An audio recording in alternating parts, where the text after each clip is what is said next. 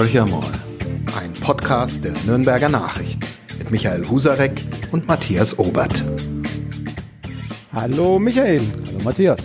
Ja, wir zwei sind wieder mit unserem Podcast Horcher mal. Und da zumindest ich, aber auch ein bisschen der Kollege Michael Husarek, der Chefredakteur der Nürnberger Nachrichten, zu der Generation der weißen alten der Männer alten gehört. Weißhaarigen Männer. Weißhaarig noch nicht, aber zumindest äh, in eine bestimmte Kategorie passen wir schon ganz gut rein. Oder wir werden so kategorisiert. Und deshalb haben wir uns gedacht, es ist vielleicht mal ganz interessant, mit richtig jungen Menschen zu sprechen, die in der Politik schon relativ weit gekommen sind. Und deshalb begrüßen ich ganz herzlich oder wir begrüßen ganz herzlich Malte Gallet. Er ist noch 29 Jahre alt und er ist, man höre, Europaabgeordneter und er ist damit auch der jüngste deutsche Europaabgeordnete. Äh, wir begrüßen ihn ganz herzlich und meine erste Frage ist als fast 60-Jähriger, wie kommt man auf eine Idee, sich für das Europaparlament aufstellen zu lassen, sogar noch auf einem Platz, wo man eine Chance hat, in das Europaparlament zu kommen und dann auch noch im Europaparlament zu sitzen. Wie kommt man auf so eine komische Idee? Als damals waren Sie 25, glaube ich, 26. Ja, tatsächlich. Also vielen Dank. Äh, danke, dass ich, dass ich hier sein darf. Ähm, mich hat damals tatsächlich in erster Linie angetrieben, natürlich zum einen so der Blick auf die Krisen, die wir global erleben, die Klimakrise, das Artensterben, die Verschmutzungskrise und genau das Ding, dass es eben so wahnsinnig wenig junge Menschen in der Politik gibt und äh, vor allem in der europäischen Politik. Und ich denke mir, Demokratie ne, ist ja die Repräsentation des Volkes auch und da sind halt doch ein sehr großer Teil auch junge Menschen, die da zu wenig äh, zu sehen sind äh, und deshalb habe ich meinen äh, Hut in den Ring geworfen und äh, habe mich beworben und genau, äh, darf jetzt äh, die europäische Politik mitgestalten. Damit hat er das Vorurteil, das ich hier mal zitiere, hast du einen Opa, schick ihn nach Europa, eindrucksvoll widerlegt. Es gibt also auch junge Parlamentarier. Jetzt haben Sie ein paar Jährchen Erfahrung ähm, in Straßburg, aber sicherlich auch in Brüssel. Ähm, es ist ja ein Pendelparlament mit dem Sitz in Straßburg, aber dann doch vielen Aufgaben in Brüssel. Wie ist denn so Ihr Eindruck von Europa? Idealerweise ein ehrlicher Eindruck. Wenn Sie mir jetzt sagen, das ist alles super, dann, dann haken wir nach und werden nie mehr fertig mit dem Podcast. Hm. Also ich, äh, ich muss äh, sagen, ich bin, äh, seit ich äh, da bin oder jetzt seit dieser Legislatur eigentlich noch viel äh, noch ein viel größerer Fan von Europa, weil ich das Gefühl habe, die europäische Demokratie funktioniert doch ziemlich gut. Klar hat's wahnsinnig viele Probleme, es kann wahnsinnig viel blockiert werden von Einzelnen, ne? ähm, aber das sind so, das sind so kosmetische Fehler. Aber an sich die Idee der europäischen Demokratie äh, ja, äh, funktioniert. Ne? Wir haben ein Europaparlament, das äh, von den Bürgerinnen und Bürgern in ganz Europa gewählt wird. Ne? Ähm, wir sind hier quasi sind direkt ansprechbar für die Leute und gestalten die Gesetzgebung mit. Und gerade was ne, für für mich als äh, Abgeordneter bei den Grünen natürlich irgendwie wichtig ist, dass wir äh, Politik machen, die dafür sorgt, dass man in 100 Jahren noch auf dem Planeten leben kann. Gerade in dem Bereich ähm, macht Europa wahnsinnig viel. Und das sind auch die Probleme, die man wirklich nur europäisch lösen kann. Weil wenn man Klimaschutz alleine macht, dann passiert nicht viel. Ne? Man muss es schon gemeinsam tun. Und so gibt es wahnsinnig viele Bereiche und da ist Europa auch erfolgreich. Und das Tempo von Europa, Sie haben das gerade angesprochen, Klimaschutz, wenn man jetzt äh, hiesigen KlimaaktivistInnen traut, sagen die, äh, geht's noch langsamer? Also jetzt sind Sie einer, der sozusagen mitmischt ähm, und ein Plädoyer für Europa und die Entscheidungswege halten, aber ist es nicht ein bisschen zu langsam, was da passiert? Ne. Was mir tatsächlich wichtiger als Klimaschutz ist, ist äh, Klimaschutz, der demokratisch äh, legitimiert ist. Und wir sind halt ja, über 450 Millionen Menschen auf dem Kontinent. Natürlich kann man sagen, ne, man äh, müsste hier jetzt da noch schneller äh, gehen, aber wenn man, wenn man dafür keine Mehrheiten hat, ne, dann ist es in meiner, in meiner Sicht nicht nachhaltig. Ne? Und genau deshalb ist es unser aller Aufgabe, natürlich so viel wie möglich rauszuholen, ne? Aber natürlich auch so viele Menschen wie möglich mitzunehmen, damit es äh, auch wirklich umgesetzt wird. Bevor Matthias jetzt drankommt mit seiner Frage, stelle ich fest, dass Joachim Herrmann, bayerischer Innenminister, und Malte Gallet eine Schnittmenge haben. Nämlich die beim Thema Klima äh, den Satz zu prägen, es muss demokratisch eine Mehrheit dafür geben. Absolut. Und da wollte ich gleich einhaken, weil das ist wirklich überraschend. Also die CSU und die Grünen, wer hätte es je gedacht, die bayerischen Grünen, also nähern sich wieder an, nachdem Söder Bäume umarmt hat, jetzt aber lieber sich anderen Themen zugewandt hat und anderen Parteien. Kann es ja sein, dass jetzt hier wieder was stattfindet. Lassen wir uns überraschen. Aber ich will eigentlich auf dieses Thema zurück, das Sie auch angesprochen haben. Die Klimaaktivisten oder der Michael Husarek hat es angesprochen. Die Klimaaktivisten sind ja mehr als unzufrieden. Und die sagen, wir haben auch gar nicht die Zeit, um jetzt hier noch abzuwarten, bis irgendwas demokratisch legitimiert wird, ähm, angesichts auch der Zeitläufe, die wir haben. Und eigentlich muss ich jetzt ganz persönlich sagen, hätte ich mir da ein bisschen mehr Idealismus auch von Ihnen erwartet, äh, wo man sagt, ja, das äh, kann doch alles gar nicht so lange dauern, wir müssen da schneller handeln. Was was können Sie denn wirklich den Klimaaktivisten entgegenhalten? Weil Sie haben ja nicht ganz unrecht mit äh, den Dingen, die das 1,5 Grad Klimaziel wird nicht erreicht werden, so wie es ausschaut. Äh, wir werden weiterhin auf diese Klimakatastrophe zurasen. Die Klimaveränderung merken wir schon aller Orten, wird auch mit viel Geld inzwischen auch in der Bundesrepublik dagegen gearbeitet. Also was wollen Sie da ganz konkret den Menschen dagegen halten und sagen, nee, das ist schon der bessere Weg, den Sie respektive das Europaparlament jetzt eingeschlagen hat. Hm. Also vielleicht noch mal kurz Richtung CSU. Ähm, also das sind äh, tatsächlich auch die, die momentan bei uns im Europaparlament da bremsen. Ne? Also das ist, da, da sind wir der gleichen Meinung, ne? aber haben natürlich nicht die gleiche Zielsetzung.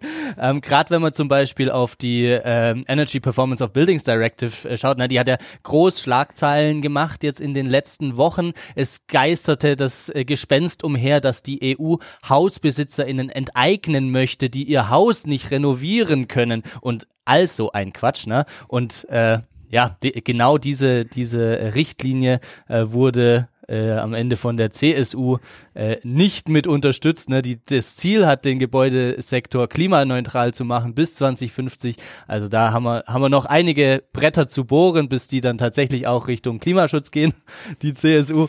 Ähm, zu zu, zu all diesen, äh, also ne, zu den Menschen, die mehr einfordern, sage ich, ja, es ist sau wichtig, dass ihr Druck macht es ist sau wichtig, dass ihr in der Öffentlichkeit auf das Problem hinweist und dass ihr sagt, dass äh, mehr gemacht werden muss und dass ihr, wie ihr es die ganze Zeit tut, einfach nur drauf zeigt, was die Wissenschaft sagt. Ne? Wenn wir uns den letzten IPCC-Bericht äh, anschauen, es ist der letzte Warnschuss. Es ist komplett richtig. Wir müssen jetzt handeln und wir müssen jetzt so viel tun wie möglich. Aber wir können es, wie gesagt, nur mit der Unterstützung der Bevölkerung tun. Dafür muss man werben. Und wir müssen es europäisch tun. Und wir sind halt nicht, wir sind äh, in, in, die, die Deutschen sind nicht alleine im Europaparlament. Da gibt es noch wahnsinnig viele andere Länder, die auch ihre Interessen haben. Ne? Ob es Finnland ist, ob es Portugal ist, ob es äh, Griechenland ist. Ne? Und genau diese Konsensfindung auf europäischer Ebene, die dauert, aber es ist meiner Meinung nach auch die effektivste. Ich, ich grätsche da gleich nochmal kurz rein, weil äh, da muss ich jetzt wirklich provokativ fragen. Ist es nicht ein bisschen Bitte. arrogant von Ihnen als Europaabgeordneter, der schön sein Geld verdient? Und ich rede jetzt nicht darüber, wie viel oder was, das ist alles in Ordnung. Sie bekommen ihr Geld und sagen aber zu den Klimaaktivisten, das ist super, was ihr macht, setzt euch weiter auf die Straße, protestiert, seid laut, geht in den Knast, zahlt hohe Straßen, versaut euch vielleicht sogar euren Lebenslauf. Ist das nicht ein bisschen ja, wie soll ich sagen, das ist schon sehr inkonsequent, oder? Weil normalerweise müssten Sie doch vorne mit auf der Straße sitzen. Hm, ich bin, äh, ich bin Abgeordneter. Also ja, ich identifiziere mich mit sehr mhm. vielen Ab Aktivisten, ne? aber ich bin dafür da, um Menschen zu äh, repräsentieren und das begrenze ich nicht auf eine spezielle Gruppe. Ja, ich habe sehr viel Sympathien mit, äh, mit all den Menschen, die äh, für Klimaschutz auf die Straße gehen und die auch äh, teilweise zivilen Ungehorsam leisten. Ähm, aber ich sehe nicht, also ich sehe mich nicht unbedingt direkt on the ground, auch wenn ich da natürlich aktiv bin und das äh, vereinfache und äh, Kommunikationswege aufarbeite äh, und äh, es Bewegungen ermögliche, politisch Einfluss zu nehmen und so weiter. Ne? Aber ich, ich sehe mich quasi eher so äh, zwischen, zwischen Bewegung und äh, Parlament. Jetzt würde ich gerne nochmal auf diese europäische Bühne und deren Rolle ganz generell zu sprechen kommen. Wir haben ja hier in Deutschland immer noch eine relativ große Zentriertheit auf die Bundesregierung. Also wir blicken auch als JournalistInnen deutlich mehr auf die Ampelkoalition, denn auf das Geschehen in Brüssel, geschweige denn Straßburg, Europäisches Parlament. Ich sage das mal durchaus auch selbstkritisch, interessiert uns relativ wenig, außer es gibt halt mal große Schlagzeilen. Ähm, machen wir einen Fehler oder machen Sie einen Fehler? Na, wir stehen halt äh, schon mal erstmal vor einem numerischen Problem. Wir sind im Europaparlament, äh, sind wir 96 äh, Abgeordnete aus Deutschland. Na, das heißt, rein von der Zahl her fällt, äh, fallen 800.000 Bürgerinnen und Bürger auf einen Abgeordneten. Na? Ähm, da ist es natürlich viel schwieriger, äh, wirklich weit auszu, auszustrahlen mit der Kommunikation. Ne? Das heißt, die Bundespolitik hat schon mal allein viel mehr Abgeordnete, die die Pol Bundespolitik in die Fläche tragen können. Ne? Ähm, Trotzdem, klar, natürlich würde ich mir immer wünschen, dass, äh, dass auch die, die, die Presse mehr, äh, mehr Europa-Fokus hat. Ne? Ich meine, allein wenn man äh, denkt, dass was äh, 60 Prozent der Gesetze, die äh, der Bundestag irgendwie umsetzt, ne, das sind Richtlinien, die von uns aus Europa kommen. Ne? Ähm, das heißt auch wahnsinnig viel, was äh, in, äh, in, in, im Bundestag beschlossen wird, ne? kam vorher von uns, äh, von europäischer Ebene, wurde da schon mal harmonisiert. Ne, bestes Beispiel jetzt äh, gerade erst äh, kam es, äh, ich weiß gar nicht, das ist glaube nur ein paar Tage her, ne, dass ähm, äh, Eltern, äh, dass äh, Väter auch bezahlten äh, Urlaub bekommen nach der Geburt des Kindes mhm. ne, für zwei Wochen. So. Nicht, nicht nur Väter, die sogenannte Bezugsperson, glaube ich. Genau, genau. Meistens ähm, Väter. Genau. ähm, und ne, das äh, ist äh, klar, ne, wird hier irgendwie hoch und runter diskutiert, ist aber letztendlich nur die Umsetzung einer, einer europäischen Richtlinie. Aber so, das ne? hört man ja nie. Also insofern mhm. spiele ich den Ball nochmal an Sie zurück ja. und äh, Ihre Parteifreunde auf der nationalen Ebene. Ich habe noch nie einen Bundestagsabgeordneten, geschweige denn ein Regierungsmitglied gehört. Ah ja, okay, äh, jetzt endlich haben wir es mal geschafft, die europäische Richtlinie umzusetzen. Die verkaufen das ja immer als eigenen Erfolg. Also ein gutes Beispiel, was Sie genannt haben, diese zehn Tage Sonderurlaub. Da hat kein Mensch im Diskurs gesagt, das haben wir Europa zu verdanken. Schmerzt Sie das oder ist das was, womit Sie einfach leben müssen? Na, also ne, es wird ja trotzdem immer noch umgesetzt und ne, bei der Richtlinie, da hat der Bundestag ja dann schon auch immer noch einen Spielraum. Ähm, von dem her, ich kann es schon verstehen, dass man das dann, ne, dass man so einen Erfolg natürlich gern für sich selber verbucht. Ähm, auf der anderen Seite, ne, wenn irgendwas nicht läuft, dann, dann sagt man immer, ja, ja, Europa ist schuld. Ähm, aber also es schmerzt mich nicht, ähm, aber ja, genau diese, dieser differenzierte Blick, beziehungsweise genau dieses Wissen darüber, das ne, quasi immer mitzukommunizieren, äh, das denke ich, wäre dann tatsächlich auch Aufgabe der Presse, dann zu sagen, ja, ja, aber das war ja eigentlich jetzt äh, Verdienst Europas.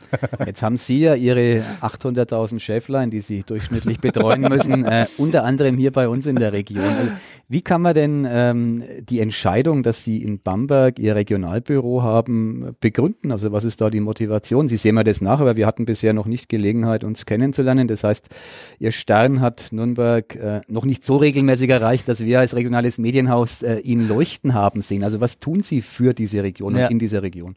Also das ist eine absolut berechtigte Frage. Ähm, ich äh, möchte mich da kur kurz erklären. Ich bin jetzt ein bisschen mehr als, äh, als ein Jahr im äh, Parlament und äh, na, als ich angefangen habe, da konnte ich quasi auch noch nicht so wahnsinnig viel äh, berichten und äh, musste quasi auch erstmal äh, rein äh, reinkommen und äh, bin jetzt quasi äh, habe ich beschlossen, so jetzt bin ich bereit, jetzt kann ich jetzt kann ich auch äh, auch zu Ihnen kommen, um äh, von Europa zu erzählen. Ähm, Bamberg, äh, in Bamberg ist das Regionalbüro, äh, weil ich äh, den, den oberfränkischen äh, Grünen äh, angehöre.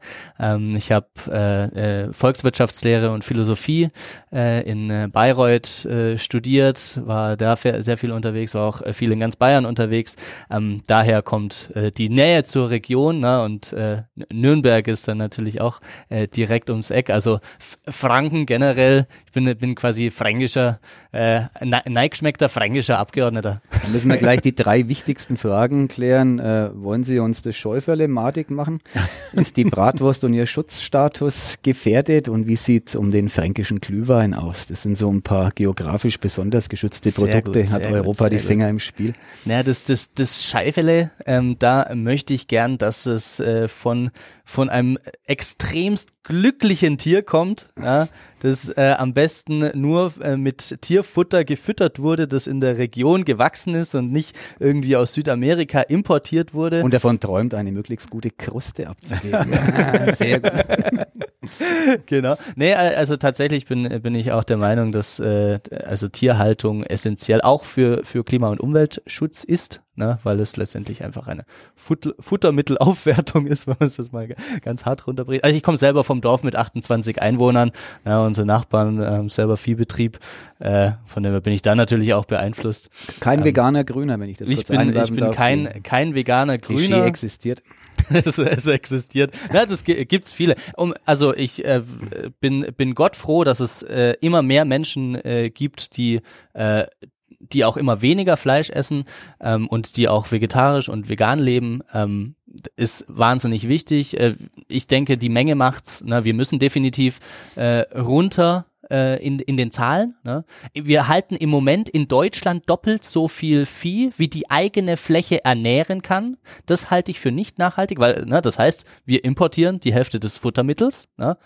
und wir exportieren aber die Gülle nicht. Ne? Das heißt, das macht unsere Böden hier kaputt. Ne? Wo kommen denn die Nitratwerte her? So, das ist, glaube ich, eine relativ einfache Rechnung. Wenn man den Viehbestand halbieren, so dann kann man immer noch äh, gut äh, und lecker und gesund äh, Fleisch essen äh, und es ist äh, ökologisch nachhaltig. Ich glaube, das ist die Lösung. So, wo waren wir jetzt noch? Den Glühwein? Bei der Bratwurst und beim Glühwein, die müssen wir noch abfrühstücken, dann ist alles gut. Ähm, Bratwurst und Glühwein dürfen genau. Also ich, ich äh, trinke keinen Alkohol mehr, aber äh, andere dürfen das äh, sehr gern machen. Oder wo wollten Sie da äh, hinaus? Ja, Auf die, die regionale? Ja, die sind tatsächlich ja so ja. geografisch ähm, geschützte Produkte, genau, so genau. wie der Parmesan. Ja, ja. das ist ja auch was, was wir Europa zu verdanken Genau, das verdanken haben, wir ja deswegen. EU. Dieser genau. Impuls des Schäufele war ein unqualifizierter Einwurf.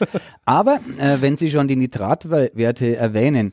Ähm, ich lade Sie herzlich ein, mal ins fränkische Seenland zu gehen, an den wunderschönen Brombachsee und den dortigen Landwirten zu erzählen, dass sie ja die Ferkel sind, die für die Blaualgen dort sorgen durch erhöhte Nitrateinspeisung. Die weisen das entschieden von sich und sagen, wir als Landwirte, als Konventionelle, wir machen ja alles richtig, wir halten uns ja nur an die Vorgaben, unter anderem an europäische. Wie wollen Sie die Nuss knacken? Also Sie haben das gerade sehr schön beschrieben, die belasteten Böden, Nitrateinspeisung kann ich gut nachvollziehen.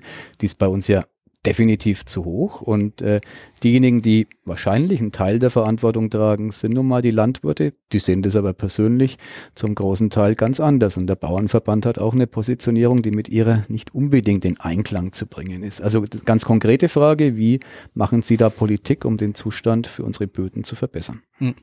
Ähm, ich äh, bin tatsächlich bei uns im Parlament äh, jetzt nicht für die Landwirtschaft zuständig, sondern kümmere mich um den größeren Bereich der Kreislaufwirtschaft. Ne? Das ist mhm. letztendlich, wie wir die Ressourcen auf unserem Planeten verantwortungsvoll nutzen. Da geht's, äh, ging es zum Beispiel jetzt mit der Batterienverordnung, die habe ich betreut. Ne? Äh, da geht es darum, dass unsere Handy-Akkus wieder austauschbar sind.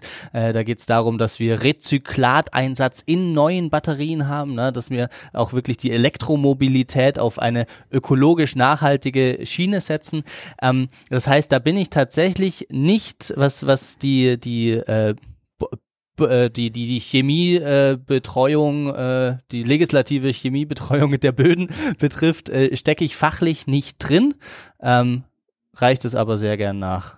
Genau, schicken Sie uns jemand und dann organisieren wir einen Ortstermin und diskutieren. Aber äh, wie gesagt, so was äh, alles, alles was Kreislaufwirtschaft, Müllvermeidung, äh, äh, Einwegverpackungen, Mehrweggebinde, ähm, Kathodenaktivmaterial äh, angeht, da, da können Sie mich löchern. Ja, wunderbar. Da, dann, da, haben, wir, äh, da haben wir fol folgt, folgt das Loch. Wir hatten dieser Tage berichtet äh, in unserem Lokalteil, meine ich, glaube, es war mm, in unserem Regionalteil sogar ähm, mal wieder eine, eine Sichtung. Es war kein UFO, das gesehen wurde, es war ein Mülllastwagen, in dem gelbe Säcke und Restmüll fröhlich vereint waren. Was sagt es den Menschen, die sorgfältig den Müll vorher trennen und wie verhindern sie das künftig, Herr Galli? Ja, ähm, das ist tatsächlich eine äh, sehr gute und berechtigte Frage und da müssen wir ran. Ein riesengroßes Problem ist, ähm, sehr viele Leute, die haben verstanden, es ist wichtig äh, zu recyceln, ne? es ist wichtig, Müll zu trennen. Ähm, ich sehe aber genau das Problem darin, dass die Verantwortung eben aufs Individuum abge abgewälzt wird. Ne? Ähm, nehmen wir mal ein Beispiel PET-Flaschen. Ne? Äh, da gibt's ein Pfand drauf, ne? auch wenn es Einweg ist. Also ob jetzt Einweg oder Mehrweg, können wir drüber streiten. Ich persönlich bin ein Fan von Mehrweg. Ne? Aber dadurch, dass ein Pfand drauf ist, ähm, sammeln wir das PET Sorten rein. Ne? Das heißt, aus diesen PET-Flaschen können wieder neue PET-Flaschen werden. Ne? Wenn wir jetzt in den gelben Sack schauen, ne? dann ist das alles verunreinigt. Ne? Das heißt, aus so einer Wurstverpackung, die man in den gelben Sack wirft, da wird garantiert keine Wurstverpackung mehr. Im besten Fall wird da vielleicht noch irgendwie eine Parkbank draus oder so. Oder irgendein Behälter für in der Automobilindustrie. Das ist immer ein Downcycling. Ne? Ähm, das heißt, wenn wir hinwollen, und ge genau deswegen passiert dann sowas, ne, dass äh, letztendlich das am Ende nicht mehr einen richtigen Wert für die, für die Recyclingunternehmen gibt. Ne? Einen richtigen Wert für die äh, Recyclingunternehmen, das hat äh, eine sortenreine Sammlung. Und sortenreine Sammlung bekommen wir über Pfandsysteme. Ne? Und das ist ein so ein Ding, also ob das jetzt Pfand ist oder irgendwelche Gebühren oder so, wo ich glaube, da müssen wir europäisch ran. Wir müssen dafür sorgen, dass wir die die Hersteller in die Verantwortung nehmen. Ne, wir haben schon eine erweiterte Herstellerverantwortung. Der gelbe Sack ist ne, so ein duales System. Das ist ein Beispiel dafür.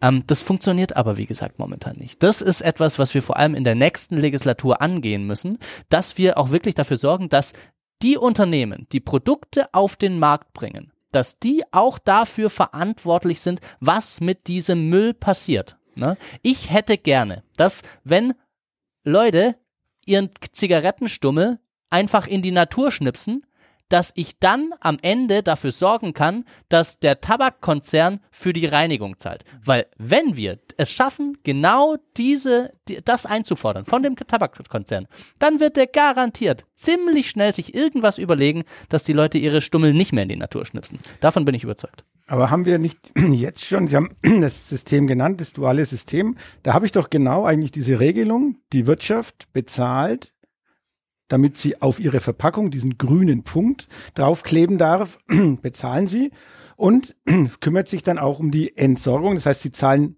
dafür. Was aber am Ende rauskommt, ist, dass, ich glaube, ich habe es äh, letztens gehört von einer ähm, Sortierstelle hier in der, in der Nähe, in Röthental, glaube ich, sind die, dass 70, 80 Prozent des gesammelten Materials verbrannt wird, weil es zum Teil viel zu verschmutzt ist, weil es nicht äh, recycelt werden kann. Aber die Wirtschaft zieht sich insofern aus der Verantwortung, weil die sagt, wir haben es doch finanziert. Wo ist, wo ist eigentlich euer Problem? Was wollt ihr ändern? Das würde ich von Ihnen ganz konkret noch hören, weil im Moment ist es ja so, klar, der Verbraucher zahlt es durch den Kauf eines Produkts mit. Es wird sozusagen umgelegt, das Ganze, aber das Finanzierungsmodell ist auf die eine oder andere Art schon vorhanden, nur es funktioniert nicht. Und ja. da hätte man ja schon viel, viel früher eingreifen können. Es gab ja auch früher schon so Sortiersammelstellen, wo sortenrein sortiert wurde die haben sich bloß mehr oder weniger nicht rentiert und deshalb haben es die Landkreise wieder abgeschafft.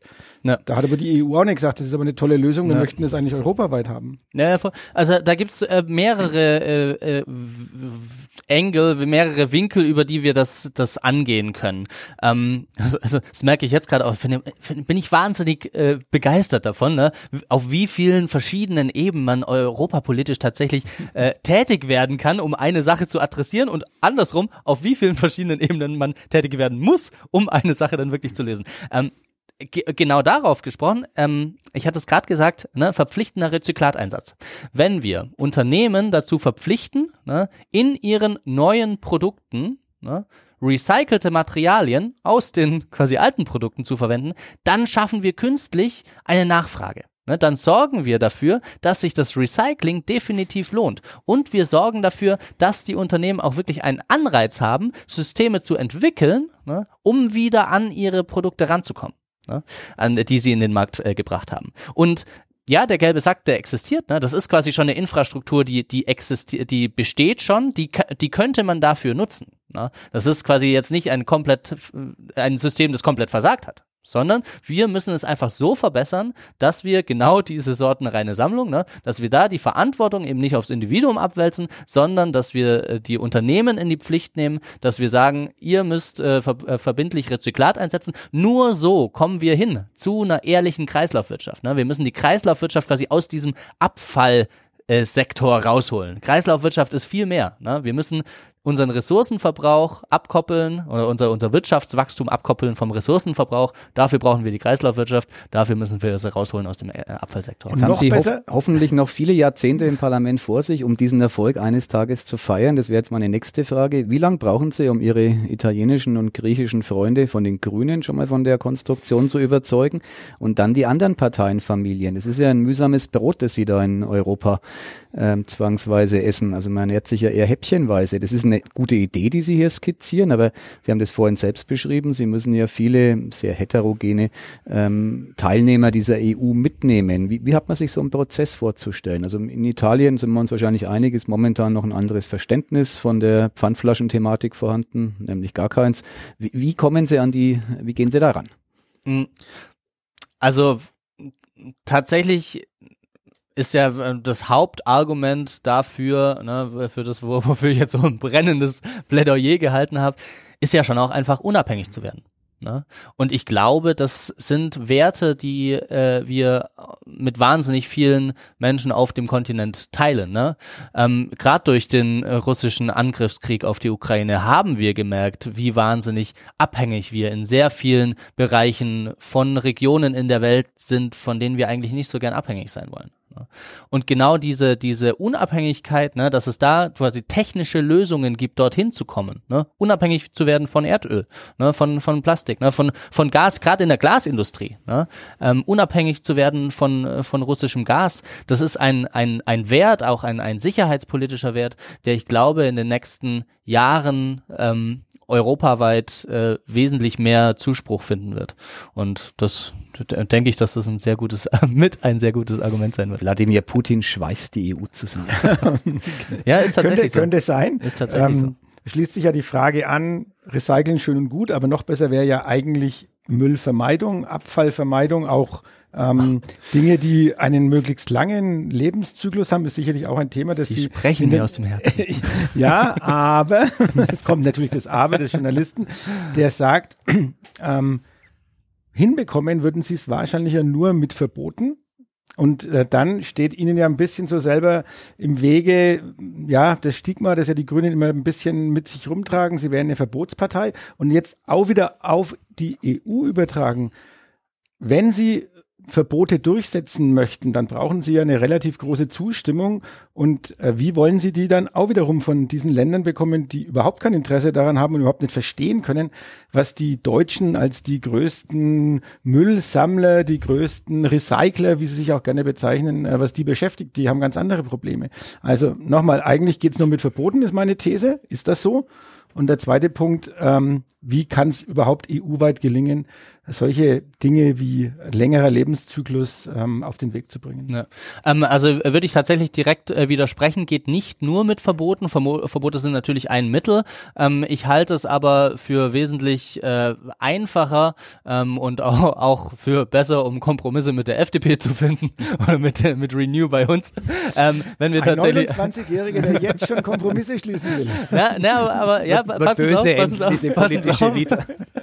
nee, ähm, ich bin jetzt, äh, also ich, ich sag nicht, äh, wir müssen jetzt äh, alle Einwegverpackungen sofort verbieten. Aber ich möchte bitte, dass alle Einwegverpackungen äh, äh, quasi teurer sind als die ökologisch besseren, nachhaltigeren Mehrwegverpackungen. Mhm. So. Ne?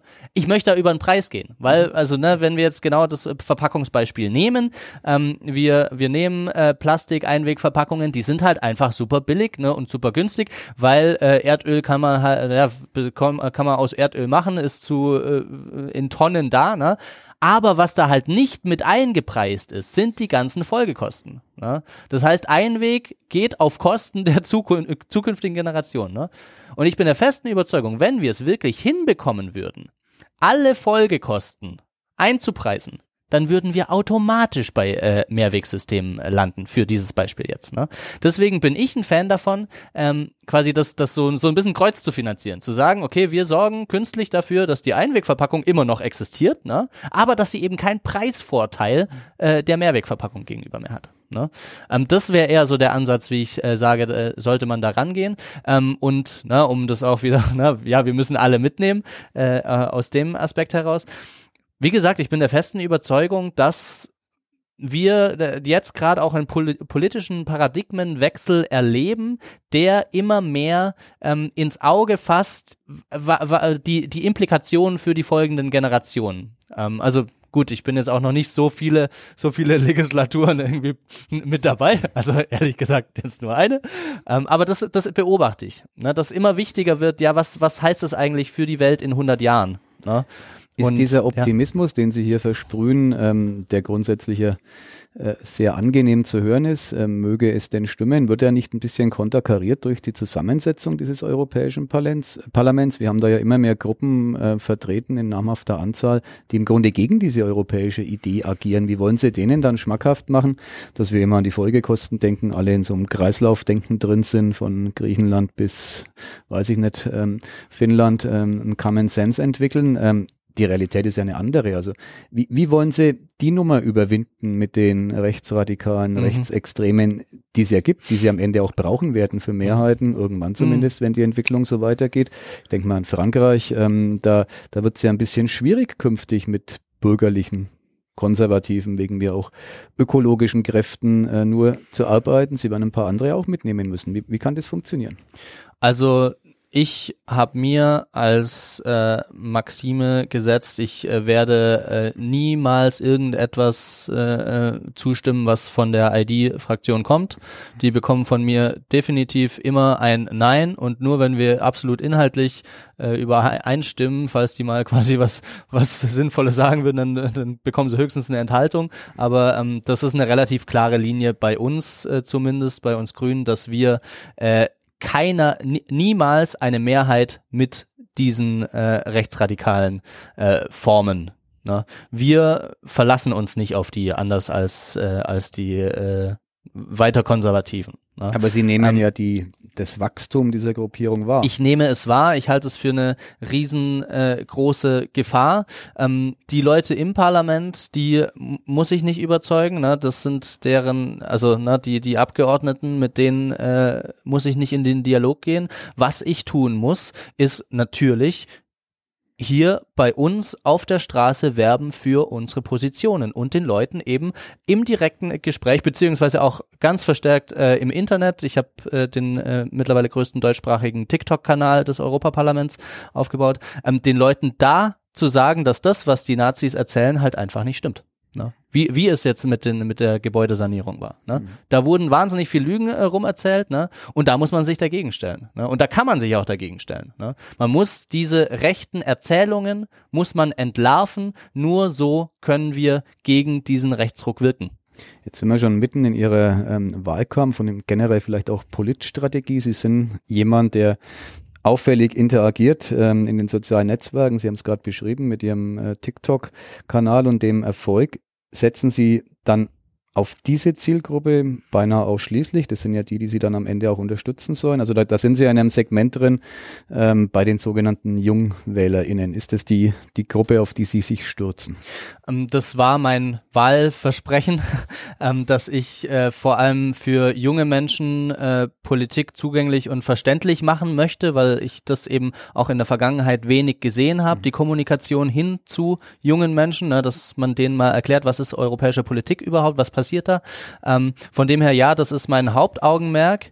Ähm, ich möchte aber natürlich äh, für, für alle Bürgerinnen und Bürger ansprechbar sein. Deswegen spricht er heute mit uns, D- Matthias. Deswegen, deswegen bin ich jetzt heute auch bei euch, genau. Aber das kann man jetzt unseren Zuhörerinnen und Zuhörern auch sagen. Er hat gleich drei Praktikanten mitgebracht der ganz jungen Generation.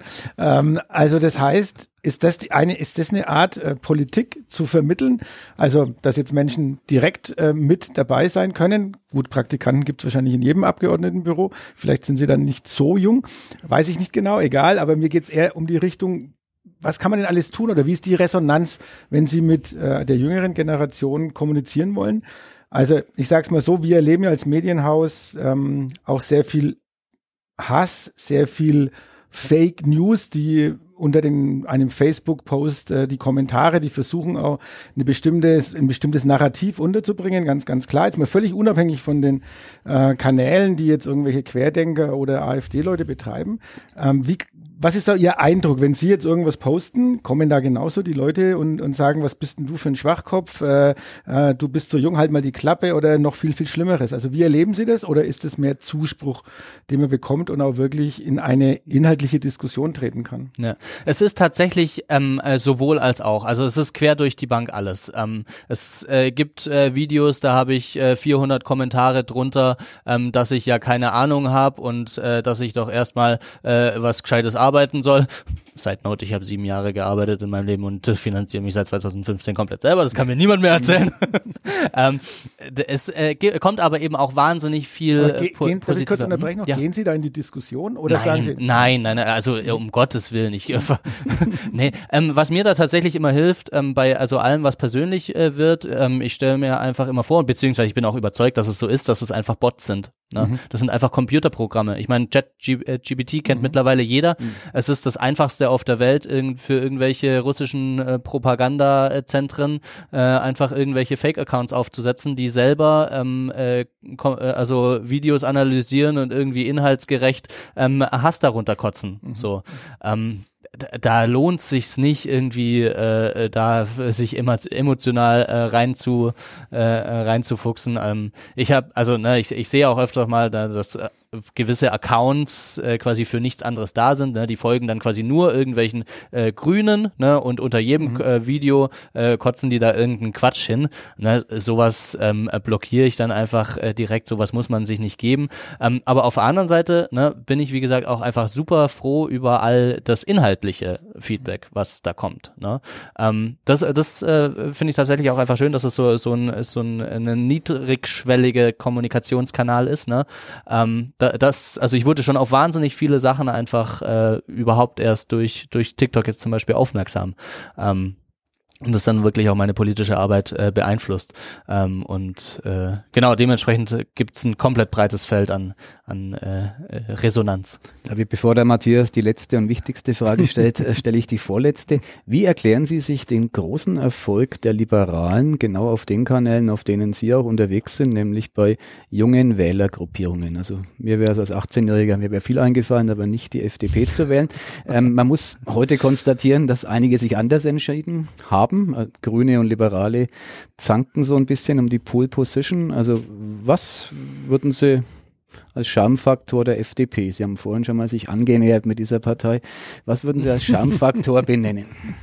Na, also das war pro, prozessual, ne, pro, prozessuale Annäherung. G- Gibt's das Wort? Wahrscheinlich. Ja. ich sag mal ja. Nee, aber Sie also sind ja Europaabgeordneter und kennen Wörter, die wir noch gar nicht drauf haben. Nee, also tatsächlich muss man auch sagen, ähm, die, die FDP äh, ist äh, in, im Europaparlament äh, eher im sehr konservativen äh, Lager der eigenen Fraktion, also die Renew-Fraktion, äh, die äh, stimmt mit uns Grünen eigentlich viel öfter überein als die FDP.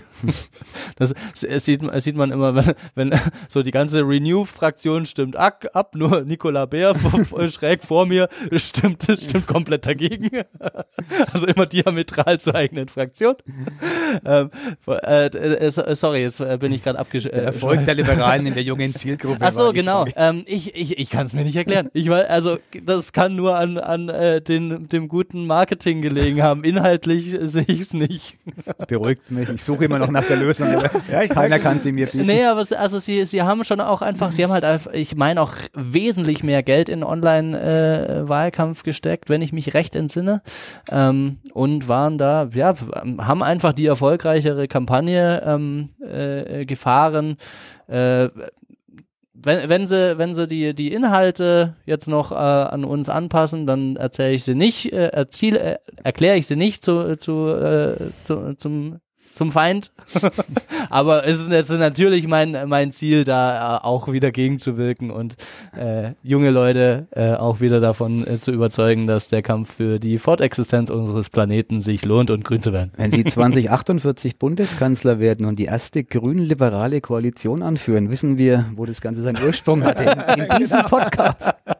Das wäre jetzt noch die sozusagen die Frage vor der wichtigsten Frage, nämlich wie geht's weiter? Aber das hast du jetzt eigentlich vorweggenommen. Genau. 2048 ist also äh, Malte Gallet der neue Bundeskanzler in, in Deutschland. Aber ganz im Ernst und vielleicht eine kurze Antwort darauf. Sie werden wieder antreten 2024. Sie sind zuversichtlich, dass Sie einen äh, so guten Listenplatz bekommen werden, dass es auf jeden Fall funktioniert. Wie Sie sehen Ihre Zukunft wirklich als Europaabgeordneter?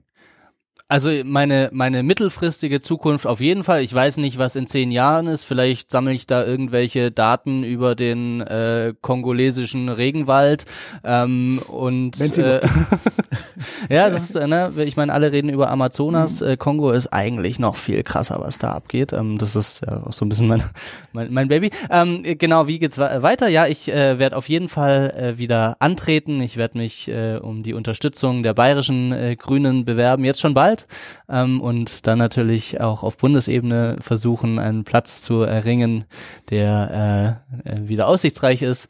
Ähm, aber so oder so natürlich dafür kämpfen, dass wir beim nächsten, bei der nächsten Europawahl eben nicht nur 21 Abgeordnete äh, ins Europaparlament schicken können, sondern mehr, weil das, was wir da als auch, äh, auch besonders als deutsche Delegation äh, machen, muss ich sagen, ist schon verdammt gute Arbeit, ne, die wirklich extrem viel inhaltlich umsetzt, ne, mit extrem viel äh, Liebe zum Detail, wenn man so sagen will. Ähm, ja, fände ich gut, wenn wir da äh, als starkes Team wieder stark vertreten sind. Und jetzt kommt die alles entscheidende Frage, die wird natürlich auch äh, darüber wegweisend Auskunft geben, ob Sie jemals eine Chance haben, wieder in das Europaparlament zu kommen, respektive jemals ähm, Bundeskanzler werden zu können. Und zwar wie geht's mit dem ersten FC Nürnberg weiter? Gewinnt er erstens äh, das Achtelfinale im DFB-Pokal? Wann steigt er wieder in die Bundesliga auf und wann schlägt er zum ersten Mal den FC Bayern München wieder? Wir lösen, wir lösen Euphorie aus bei den Praktikanten, die hier im Raum sitzen. Also ähm, ich äh, habe schon mal ein Fußballspiel gesehen. ähm, das war äh, Denk mal schlechter an. Das, das war äh, der, der FC Heidenheim oh. gegen, gegen irgendwas anderes. Ich weiß es nicht mehr. Es ist 0 zu 0 ausgegangen. Es war extrem extremst enttäuschend. Ähm, Nürnberg, super. Go Nürnberg. Yay. Und der, der Mann hat was drauf. er hat in Heidenheim die Schule besucht und, deshalb, und, und Heidenheim natürlich jetzt nicht gerade unser Lieblingsgegner, ja, muss man sagen. Also gut, aber. Ja, aber elegant, hohe, hohe Sachkompetenz. Also genau. Also muss man. Elegant aus der Affäre gezogen. ja, äh, Hagale, wir sagen vielen, vielen Dank. Ähm, hat Spaß gemacht, denke ich. Äh, also uns zumindest, denke ich mal. Genau. Äh, es war interessant. Ja, mir auch tatsächlich. Muss ich gestehen. Das ist Gerne wieder.